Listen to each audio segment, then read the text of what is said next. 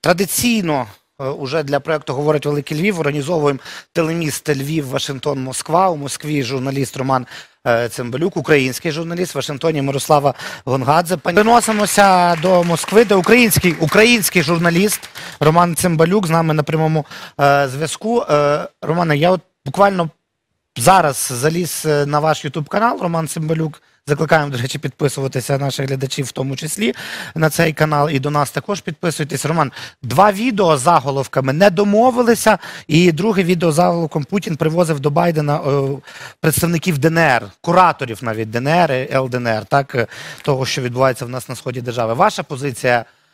е, Хто більш виграшні позиції обіймає після завершення перемовин? Путін чи Байден? А, м, Дякую за рекламу каналу в першу чергу. Ну, дивіться, е, що стосується на російського телебачення, що б Путін не робив, е, взагалі Ну, е, будь-які його дії будуть подаватися таким чином, що він всіх переміг, там де Путін там завжди перемога, Росія не де, де закінчується. Путін президент всього світу. Власне, цю тезу штовхають не тільки е, збочинці на вулицях, а і в принципі це наратив е, е, російської політики в цілому. Е, Критикувати російського лідера, в принципі, ніхто в Росії не може. Бо ті, хто міг, або сидять в в'язницях, або е, в могилах, або в еміграції. Ну, в принципі, ці реалії не, не є якимись е, таємними.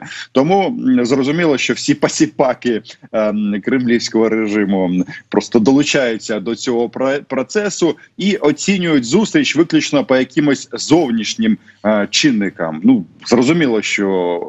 Ну, я можу з цим погодитись, що у Путіна був гарний настрій. Йому дуже е, подобалося е, спілкуватися з журналістами. Можливо, тому що він вперше за багато е, місяців в принципі вийшов е, на такий прямий контакт е, з людьми без якихось там е, таких обмежень, без екранів, без скайп е, зв'язків. Е, Що стосується е, щ- чому я приходжу до висновку, що вони не домовились, тому що після е, завершення цих перемовин. е, те, що було проговорено російським лідером і його підлеглими, воно жодним чином не змінилось. Вони вимагають від України приєднання до окупованих е, територій Донбасу. І те, що е, заявив е, Путін і Дмитро Козак, який ку- курує власне окуповані території, вони кажуть, що Україна має посунутись е, в цьому процесі, тобто е, піти на поступки. І визнати м, окупаційні адміністрації, і це теза вона лунає з 2014 року. Ніяких змін тут немає. А коли я е, зробив відео з як ви сказали.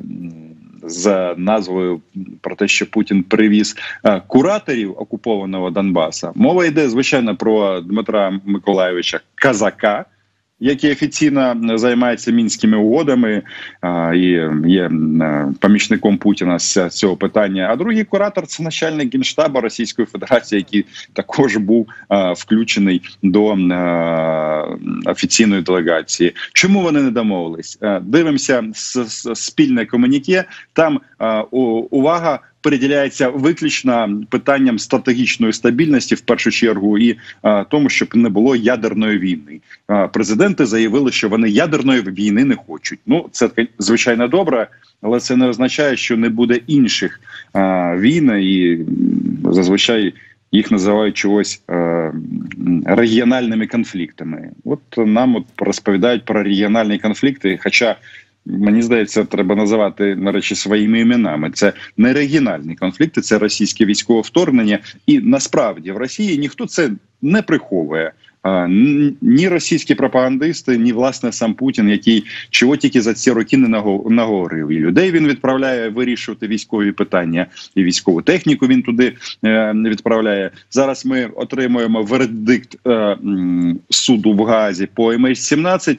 Е, буде в суді доведено, що ця система була поставлена російською армією. І не виключено, що там сиділи на російські військові. Ну, якщо це стосується бука Н е, бук М1, то ну мені здається, ми можемо стверджувати. Е, Що знову ж таки очевидно, що всі танки і решта е, з того самого джерела, і куратор цього сидів е, рядом з Путіним на цих переговорах. Я говорю про начальника генштабу Росії. Добре, а- а от тут питання, так вже десь фіналізуючи розмову з вами. Спочатку був вбивця Путін, так, у Байдена. Потім вони зідзвонилися і в якихось питаннях зійшлися. Так? Тобто Байден не заперечував, що е, те, що він казав про Путіна раніше.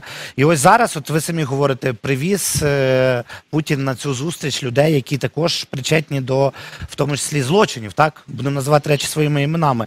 І тим не менше Байден спілкується. Як це Е, можна оцінити?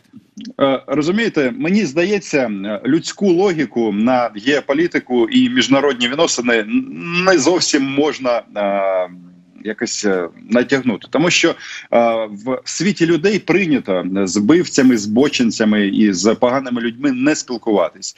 Е, Коли мова йде про стосунки держав е, і таких великих держав, тут діалог починається, коли е, у держав є потенціали один одного м, знищити. Це непогана підстава для розмов. І, власне, якщо так от підсумовувати, знову ж таки, повернуся до цієї спільної заяви. Е, Вони говорили про е, ядерну зброю. Тут є консенсус. Вони продовжили е, до- договір про е, стратегічні наступальні озброєння, знову ж таки про ядерні бомби. А от решта, я припускаю, що от в, українському питанні е, розмова звелась до того, що залишаємо сьогоднішнє статус-кво. Україна йде своїм західним е, шляхом. Ми розвиваємося, йдемо в НАТО. Росіяни піщать е, з цього приводу. А окуповані території ну залишаються під е, російським окупаційним чоботом. Крим, військова база, Донбас продовжують грабувати. Е, Освободітелі в лапках. Роман Цимбалюк, і от коротко, ми тут читаємо зараз в інтернеті, що ну ви знаєте, сьогодні збірна України перемогла Північну Македонію 2-1. У першому таймі вболівальники на весь стадіон, на весь світ у трансляції це було чути. е, співали пісню про Путіна. Ну, пісня, яка складається з двох слів: Путін і хто він. І вже російські депутати там піднімають гвалти і вимагають, від е, УЄФА жорстко покарати збірну України. Це правда чи черговий фейк? Е, ну не виключено. Я не знаю, що вони так реагують на ці наші гасла. Е, з приводу того моменту, про який ви говорили, я мабуть тільки додам, що ну з цим в частині України важко не погодитися і закінчити дуже просто. Слава Україні, героям слава. А, а вони е, хай що хочуть, то і роблять е, в своїх е, міжнародно визнаних кордонах, бо Крим і Донбас це Україна. Дякуємо вам, дякуємо нашим міжнародним гостям. Е,